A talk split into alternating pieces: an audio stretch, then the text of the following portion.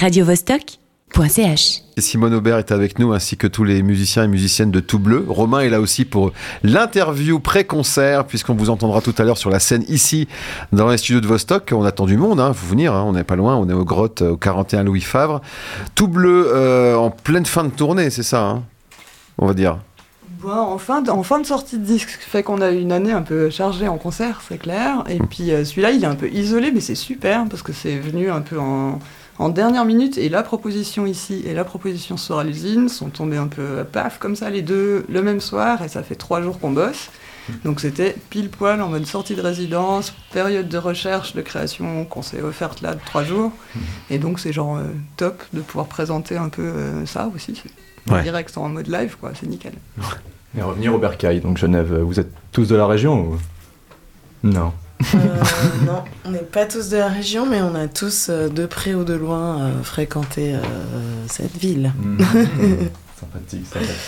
Donc bel été, belle tournée, pas, ouais, deux, trois annulations, mais sinon, ça allait quoi. Ah ouais, bah, je pense qu'on a franchement honoré cette sortie de disque, euh, franchement joli, joliment, et, et avec plein de dates, plein de tournées, on a fait quand même pas mal de pays, Mhm. ce qui est effectivement en sortie de Covid, parce que c'était encore quand même un peu, un peu tricky euh, en sortie d'hiver passé, mais n'empêche, ouais, de, de pouvoir... L'Angleterre, c'était un peu le challenge aussi, il y a Brexit, il y a- mais on, voilà, d'avoir fait, ces, de s'être lancé un peu le challenge, de faire tout ça, et de l'avoir fait, Mhm. avec au final tout ce qu'on a pu vivre, et, et ouais, honorer ce disque vraiment sur scène, c'est cool, euh, et oui. Il y a quasiment un de an ce disque. Hein.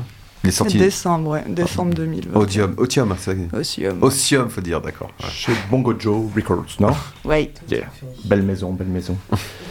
Et je me disais pour les pour les, les albums qu'on fait comme ça, comment est-ce qu'on choisit les chansons pour vous en tout cas euh, que vous allez présenter en album euh, Est-ce qu'il y en a d'autres que ça ressort comme ça naturellement ou c'est un vote à main levée Pour le répertoire du concert, ouais.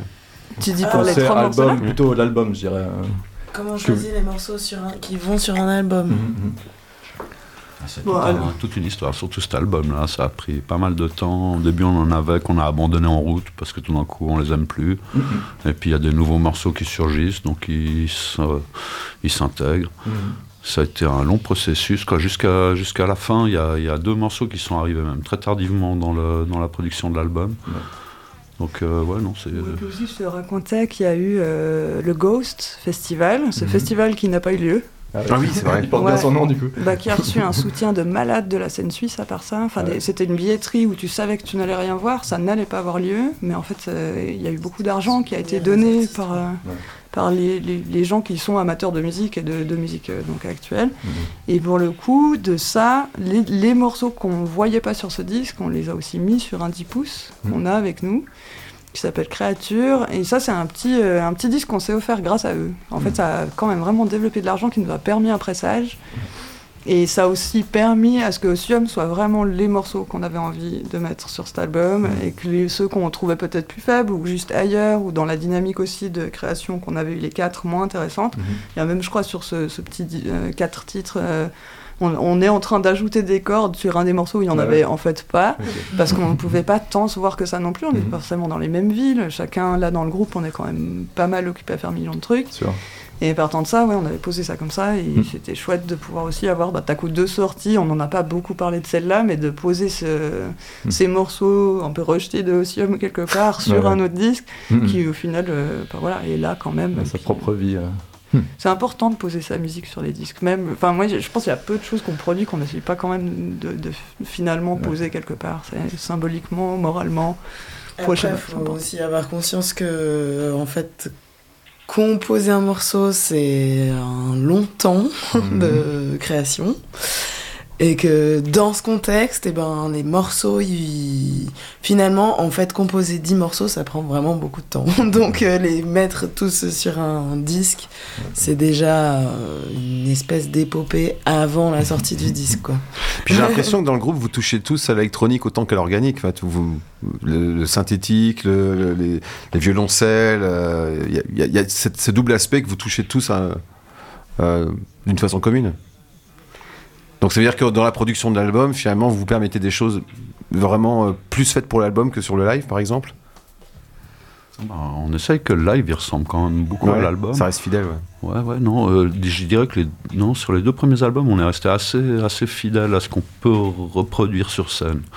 Après, il y a de temps en temps des choses qui sont vraiment de la production studio, mais dans l'ensemble, on est assez proche. On pense peut-être faire différemment pour la suite, mais euh, pour l'instant, c'est assez similaire.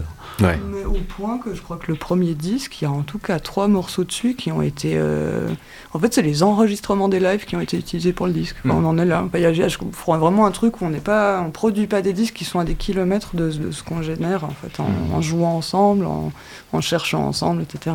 quoi. Je me posais la question, ce mix euh, électro-instrumental, est-ce qu'aujourd'hui vous, euh, vous verriez faire que de l'instrumental ou que de l'électronique Ou est-ce que euh, c'est un mix comme ça qui s'embrasse euh, tout le temps pour vous euh? Alors, euh, bah, nous, enfin, dans le cas de Luciano et moi qui jouons des instruments euh, acoustiques euh, qui sont normalement même pas amplifiés, c'est sûr que on a, enfin, moi dans ma pratique, euh, j'ai les deux aspects qui sont parfois indépendants et parfois réunis. Ouais. Donc, euh, je fais euh, beaucoup d'instruments, enfin, de mon instrument juste euh, Mm. pur comme il est, Sans disons, micro. sans micro. Et, mais dans moins de contexte de live, hein, mais ça m'arrive quand même. Il faut garder ça. hein. Et après, ben, il y a d'autres musiciens de ce groupe qui jouent que de la musique électronique qui n'existe que si elle est amplifiée. et voilà. Ouais, puis ça, c'est Paul. Enfin, clairement, Paul, c'est son monde, c'est ce qui l'amène aussi dans, je pense, dans ce qu'on génère. Puis moi, je suis vraiment, je m'estime instrumentiste. Enfin, moi. Ouais. euh, je- j'ai maintenant quelques synthétiseurs pour des, des commandes qu'on peut me faire, mais concrètement, moi, j'ai besoin de, je tout, enfin, j'ai besoin de quelque chose de physique aussi sur l'instrument. Enfin, moi, je suis très guitare, le pad, ça reste un truc qui me rallie un peu à Hypercult avec Ouais. la batterie. Ouais. Enfin, il y a tout un truc où j'ai besoin que ce soit ph- physique, la musique, en fait, pour euh. Un peu l'éprouver. Bah, tellement physique qu'il y a des cris d'exutoire poussés loin dans la forêt, comme on peut le lire sur la- le texte de présentation de l'album. Ils sont vraiment loin dans la forêt? C'est une image. Oui, euh, bien sûr. Moi j'aime bien le concept. Il y a des forêts partout ici, on peut y aller quoi. En plus, on a de la chance. On a- la nature est pas bien loin. C'est vrai. Non, c'est dans la bagnole que je tire des cris, en fait, pour chercher mes chants. Bah, c'est vrai. Ouais. Des fois, t'as des bandes un peu instrumentales comme ça. Putain, là, putain, le chant, ça pourrait être quoi là-dessus Puis, en bagnole. Alors, je suis désolé, c'est pas très écolo. Je prends pas la bagnole pour chercher mes chants. Quand je, quand je suis en bagnole, je cherche les chants. Et c'est vrai que c'est un, c'est un bon cadre. On est dans sa bulle. Là, comme ça, on peut foutre à fond. Et puis là, Ça fait une caisse. Ça fait une caisse. exact. Là cette année, vous avez tout donné pour Tout Bleu. Vous avez aussi participé à vos nombreux autres projets. Je pense à l'orchestre Tout Puissant Martial Duchamp pour toi ou pour euh, Hyperculte. Non, c'était vraiment l'année Tout Bleu pour vous? Non, ouais, je crois Ouais. que là, il y a tout qui va en parallèle de tout, un peu Ouais. tout le temps. Euh, Luciano, là, il fait son silencieux, mais il est là. hein. Notre altiste, là. Lui, il a Irtum Branda, qui est son solo, où il tourne quand même, je pense que tu as fait quasi autant de dates qu'avec Sous Bleu, non, cette année, je sais pas. Oui. Bon, oui. Ouais, j'ai joué beaucoup avec ça, mais oui. Voilà, il y a mon ami qui a tout. sorti un disque aussi. Naomi, elle fait aussi ça avec Tenko, et ça, c'est super. Bah, L'orchestre, ils ont aussi pété de dates, je dirais. Paul, il fait 30 millions de trucs aussi avec plein de gens très différents. Enfin, les- on est quand même les quatre très occupés, quoi. Je sais pas ce qu'on fait. euh, Tout bleu, c'est un de nos projets, quoi. Voilà. Ouais. Je, je- moi, je hiérarchise rien, en tout cas, dans ce que je fais. Je crois que tout a, tout a, tout a la même. Puis après, bien sûr, on sort un disque, donc on se préoccupe un peu de la sortie du disque. Derrière, on se préoccupe de la, de la compo. Il y a un autre truc qui sort, donc ça devient un peu la priorité. Enfin, on est dans des, des architectures qu'après on concilie à nous quatre, quoi. Avec un agenda bien blindé. Ouais, Ouais, voilà. c'est bien. Enfin, Vaut mieux ça que l'inverse. hein. C'est ça, ouais. On fait des petites siestes sur le canapé en attendant l'interview. Voilà. on a des photos, on a des photos.